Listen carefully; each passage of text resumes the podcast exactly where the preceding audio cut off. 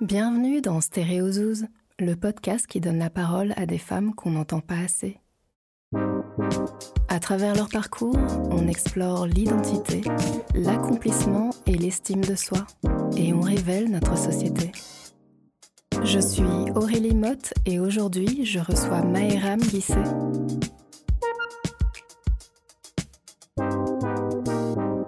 Petite, Maëram a eu envie de devenir journaliste en regardant Claire Chazal à la télévision. Mais adolescente, pour mille raisons, elle refoule cette idée. C'était sans compter sur sa capacité à vaincre son autocensure. Aujourd'hui, Maëram réalise des documentaires. Elle est journaliste depuis dix ans. Bonjour Maëram, comment vas-tu? Bonjour Aurélie, ça va et toi? Très bien, merci d'être là dans cet épisode de Stéréozouz. Merci pour l'invitation. Maëram, tu es journaliste aujourd'hui. Comment as-tu choisi ce métier?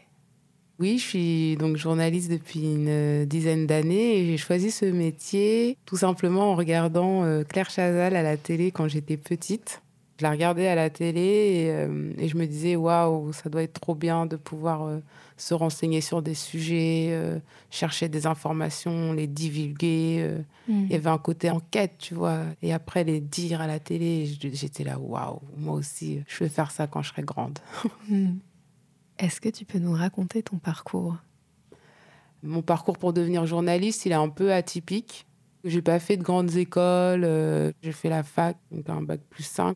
J'ai commencé euh, par euh, une année de droit qui me plaisait pas du tout. Puis j'ai fait médiation culturelle et communication à Lille. Et c'est vraiment là que je me suis dit euh, que je voulais être journaliste et que je pouvais peut-être l'être. Et que je me suis lancée. Mais avant ça, c'était pas évident parce que j'ai eu aussi deux années avant le bac où j'allais pas trop en cours. J'étais décrocheur scolaire, donc j'allais pas en cours en vérité, pour ne pas dire pas trop. Donc voilà, il a fallu quand même m'affranchir de, de certaines choses pour, pour atteindre ce rêve d'enfant. quoi. Tu as grandi à Canteleu, c'était comment? Alors, c'est c'est une petite ville euh, dans les Hauts-de-Rouen, euh, quartier. On avait en gros trois cités cité verte, cité rose, cité bleue. Et moi, j'habitais dans la cité rose, tu vois. C'était des gens différents. Il y avait des Noirs, des Arabes, des Blancs, des Portugais. Franchement, euh, on était là, on jouait tous ensemble. À l'époque, tu parlais pas de religion, de couleur. Tu étais juste là. Et tu vivais, on, on faisait des jeux d'enfants, des baseball. Alors, on n'avait pas de batte, donc on avait un gros bâton qui faisait office de batte qu'on cachait. On apprenait le breakdance sur des, des bouts de carton. Il fallait payer un franc pour aller sur les cartons. Un lac d'art, si tu m'entends. Et euh, sinon, on- voilà, c'était beaucoup de choses. On était ensemble, on faisait des chasses à l'homme géante. Enfin, t'étais dehors, quoi. Tu vivais, t'étais beaucoup dehors. Donc ça, c'était vraiment le côté cool et, euh, et euh, qui rend presque nostalgique quand on parle. Puis à côté de ça, t'avais le côté moins cool, un peu violent, mais auquel on était habitué finalement et où fallait faire avec. C'était un quartier, donc avec tout ce que ça comprend dans la vie d'un quartier. euh, mais voilà, moi j'aime Canteleu. Comment décrirais-tu ton enfance? Mon enfance, je la décrirais comme une enfance euh, ouais, plutôt heureuse, insouciante, beaucoup de vie, tu vois. C'était de la débrouille parce qu'on n'avait pas euh, les moyens financiers de faire des trucs de fou en termes d'activité.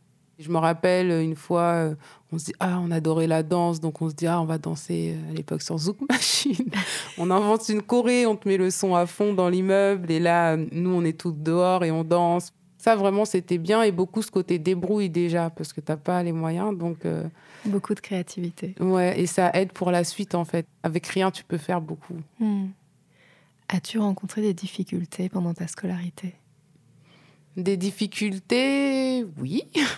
Bon, déjà, il y a eu l'époque euh, de décrochage entre la première et la terminale, alors qu'il y a le bac qui arrive à la fin. euh, donc, c'est un peu Mhm. compliqué euh, par miracle, hein, comme on m'a bien dit. j'ai eu mon bac. Euh, mais avant ça, j'ai quand même quelque chose qui m'a beaucoup, beaucoup marqué. Euh, quand j'étais au collège en troisième, il fallait choisir son orientation. Euh, je savais pas du tout vraiment. En fait, je savais ce que je voulais, mais je l'assumais pas, donc il fallait que je trouve une autre voie. Mhm. Et là, je me dis bon bah, je vais faire sciences médico et sociales comme ma cousine. Donc j'ai un rendez-vous avec le conseiller d'orientation et en fait, je dis je veux faire SMS et le, le- le conseiller d'orientation me dit mais euh, mais euh, est-ce que tu as des bonnes notes? Je lui dis bah oui, j'ai des bonnes notes. Il me dit, mais ça sert à rien de me mentir. De toute façon, je pense que tu pourras pas. Donc, je lui dis, mais euh, sur quoi vous. Enfin, avec mes mots d'enfant, hein, de troisième, Je lui demande sur quoi il se base, quoi. Et je lui dis, en plus, euh, je comprends pas parce que ma camarade d'à côté, elle veut faire SMS, elle est redoublante, elle a des notes moins bonnes que les miennes, et elle, elle peut, et moi, non. Hmm. Je me dis, attends, il y a un problème. Donc, euh, tout de suite, j'ai pas pris pour argent comptant ce qu'il me disait. Je me suis dit, vas-y, il dit n'importe quoi. Mais ça m'a quand même marqué, tu vois, quand je à chaque fois que j'en parle, je revis la scène où hmm. je sors, où je me dis, vas-y, dis n'importe quoi. Et je lui dis, mais euh, de toute façon, je ne mens pas, je ne suis pas une menteuse. Euh, et de toute façon, si je veux, j'y arriverai. Mais du hmm. coup, je me suis dit, bon, c'est pas une voie pour moi. C'est bête, mais euh, c'est le truc que ça m'a provoqué. Et je me suis dit, j'en veux pas de son SMS. Quand as-tu expérimenté ton altérité pour la première fois? J'ai des moments de vie, tu vois, où, où j'ai su, entre guillemets, que j'étais différente, parce que moi, je le vis pas comme ça. Et à l'époque, comme on était beaucoup d'enfants euh, mm. à être tout le temps dehors ensemble, on ne voyait pas du tout euh, qu'on était, entre guillemets, différents. D'ailleurs, moi, j'estime qu'on n'était pas différents. Donc mm. voilà. Par contre, certains adultes s'amusaient euh, à, nous faire peur euh, je me souviens d'un monsieur, et là, certains cantiliens euh, se rappelleront de cette anecdote, mais qui, dès qu'il nous voyait, il avait un petit chien. Et il disait chope, chope le négro, chope le négro. Et donc nous, on se mettait à courir. On se retrouvait des fois avec des adultes qui, quand ça, ils savaient pas nous gérer, mmh. aussi nous insultaient, tu vois. Ils disaient ouais, sale noire. Et nous, on disait on n'est pas des sales noirs. On se laissait pas faire, jamais. J'étais indifférente à ces gens-là. Moi, je voyais que j'étais bien dans mon cadre. Des gens autour de moi, ils étaient là. Il y en avait hein, des gens comme ça. Puis chaque fois qu'ils nous faisaient leur truc, bah, quand il y avait les chiens, bah, on courait. Hmm. Et quand on nous traitait, bah, on répondait. As-tu eu des rencontres structurantes? Oui, franchement, j'en ai eu beaucoup. J'en ai eu hmm. beaucoup. Euh, et, c'est vraiment grâce à toutes ces personnes, je pense qu'aujourd'hui, euh, enfin, j'ai pu me dire que je pouvais euh, ne serait-ce que devenir journaliste. Mais j'ai mon entraîneur Fredo, par exemple, qui m'a appris à me surpasser quand je faisais de l'athlétisme et euh, à y aller. Il y a Sandra aussi, euh, Pinto, donc à l'époque, pareil, euh, elle vivait à Canteleu, elle nous entraînait. Mm. On n'avait pas d'argent pour s'acheter nos licences de sport et le matériel. Et en fait, elle avait partagé les bons qu'on avait gagnés par la région Haute-Normandie pour qu'on puisse chacun s'acheter des pointes. Moi, je savais même pas c'était quoi des pointes. J'avais jamais vu une vraie piste d'athlète. Donc tout ça, tu vois, c'était pour moi, waouh. Il y a eu vraiment ça. Et puis l'arrivée à Lille.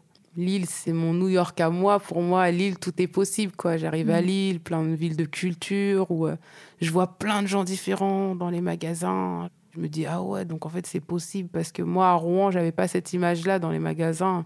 Mm. Tu voyais pas des, des, Maghrébins, des Noirs et tout. Mm. Donc, c'était quand même quelque chose qui m'a marqué. Et puis, il y a ce collectif qu'on crée avec des copines avec le slogan Impossible n'est pas Mellow Girls. Ce slogan était porteur et c'est là-bas aussi que j'écris mon premier article avec l'association Col 911. Là, c'est structurant pour tout en fait. C'est des super rencontres Lille.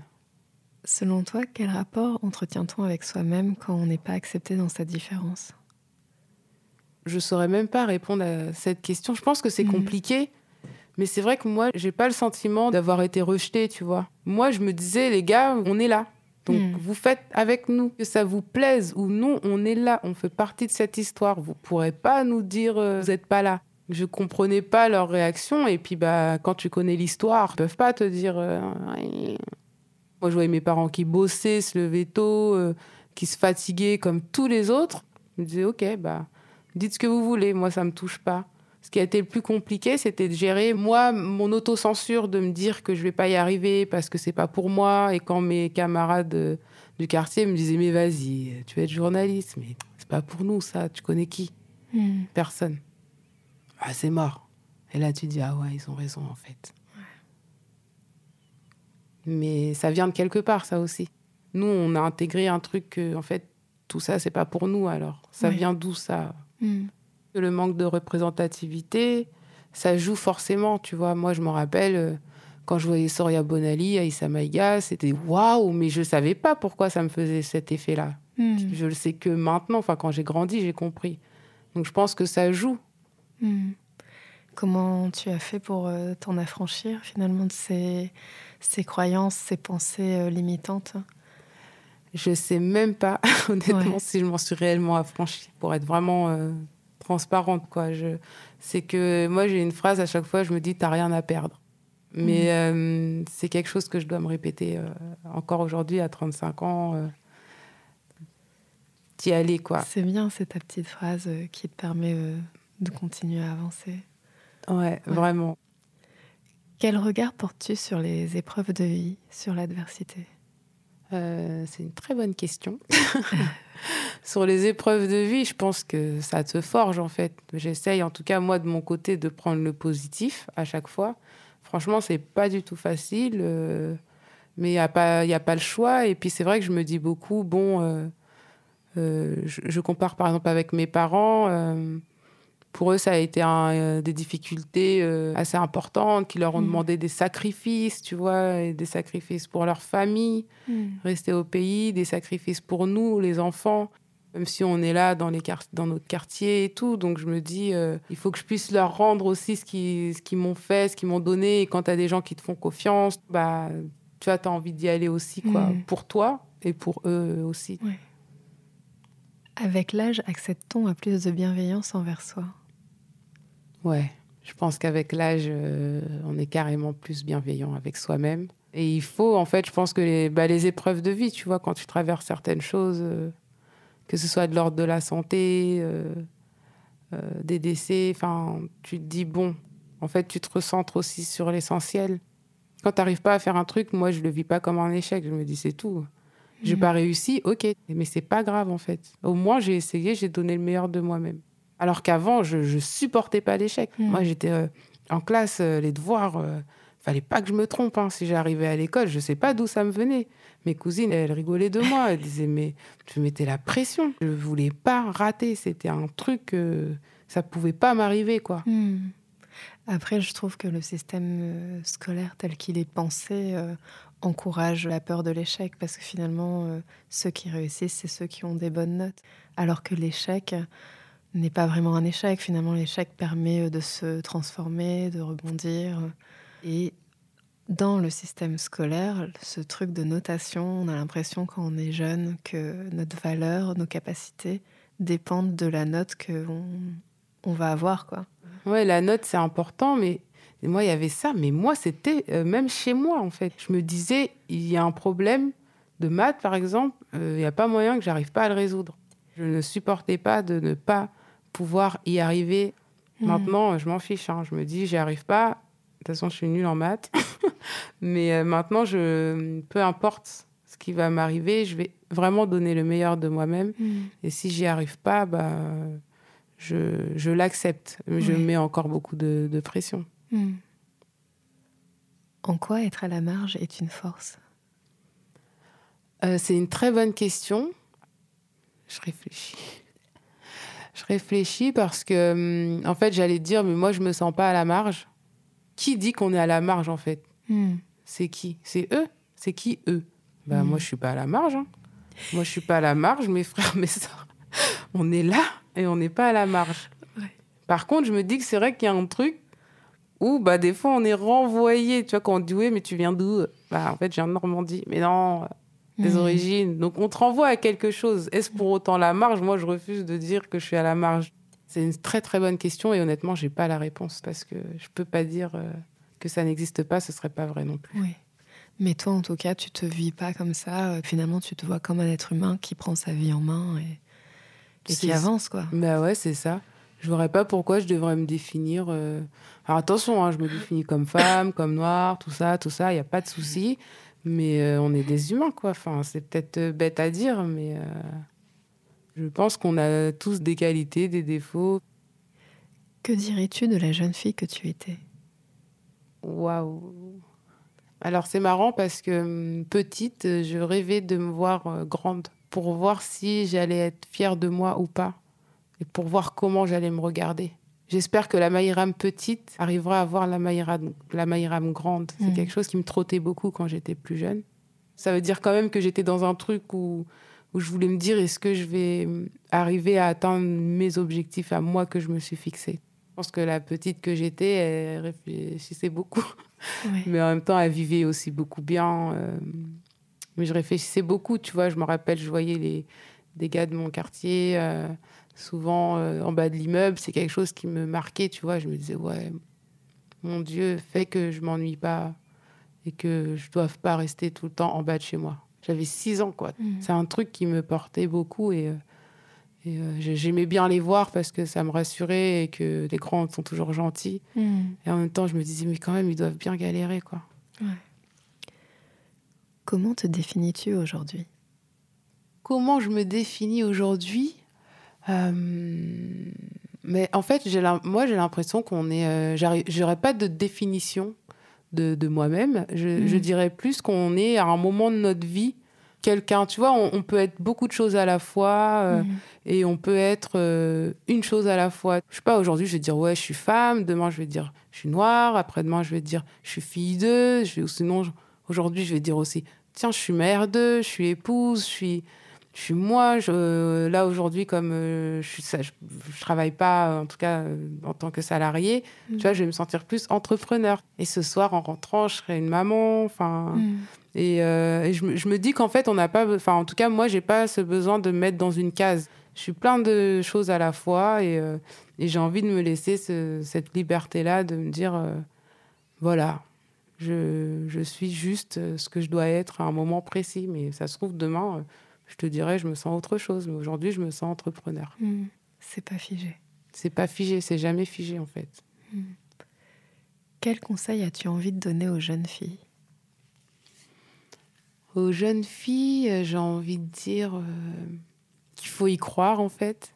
Hmm. qu'il faut y croire, que qu'il n'y a rien à perdre à essayer en plus et que et que impossible n'est pas elle, tout est possible. Alors je vends pas du rêve hein, parce que j'enlève pas du tout les, les obstacles, les difficultés euh, et j'ai moi-même été confrontée à beaucoup d'obstacles, mais euh, allez-y quoi. C'est nous d'abord en fait, c'est soi d'abord. Merci Maïram. Merci Aurélie. Merci à Maïram d'être venue partager son histoire dans Stéréozouz, le podcast qui donne la parole à des femmes qu'on n'entend pas assez. Vous avez aimé cet épisode? Partagez-le ou dites-le moi en étoile sur iTunes. Et vous pouvez dès à présent découvrir tous nos contenus sur Instagram, pampan underscore média ou notre site pampan.cool. À très bientôt pour un nouvel épisode de Stéréozouz. D'ici là, prenez soin de vous et de vos singularités.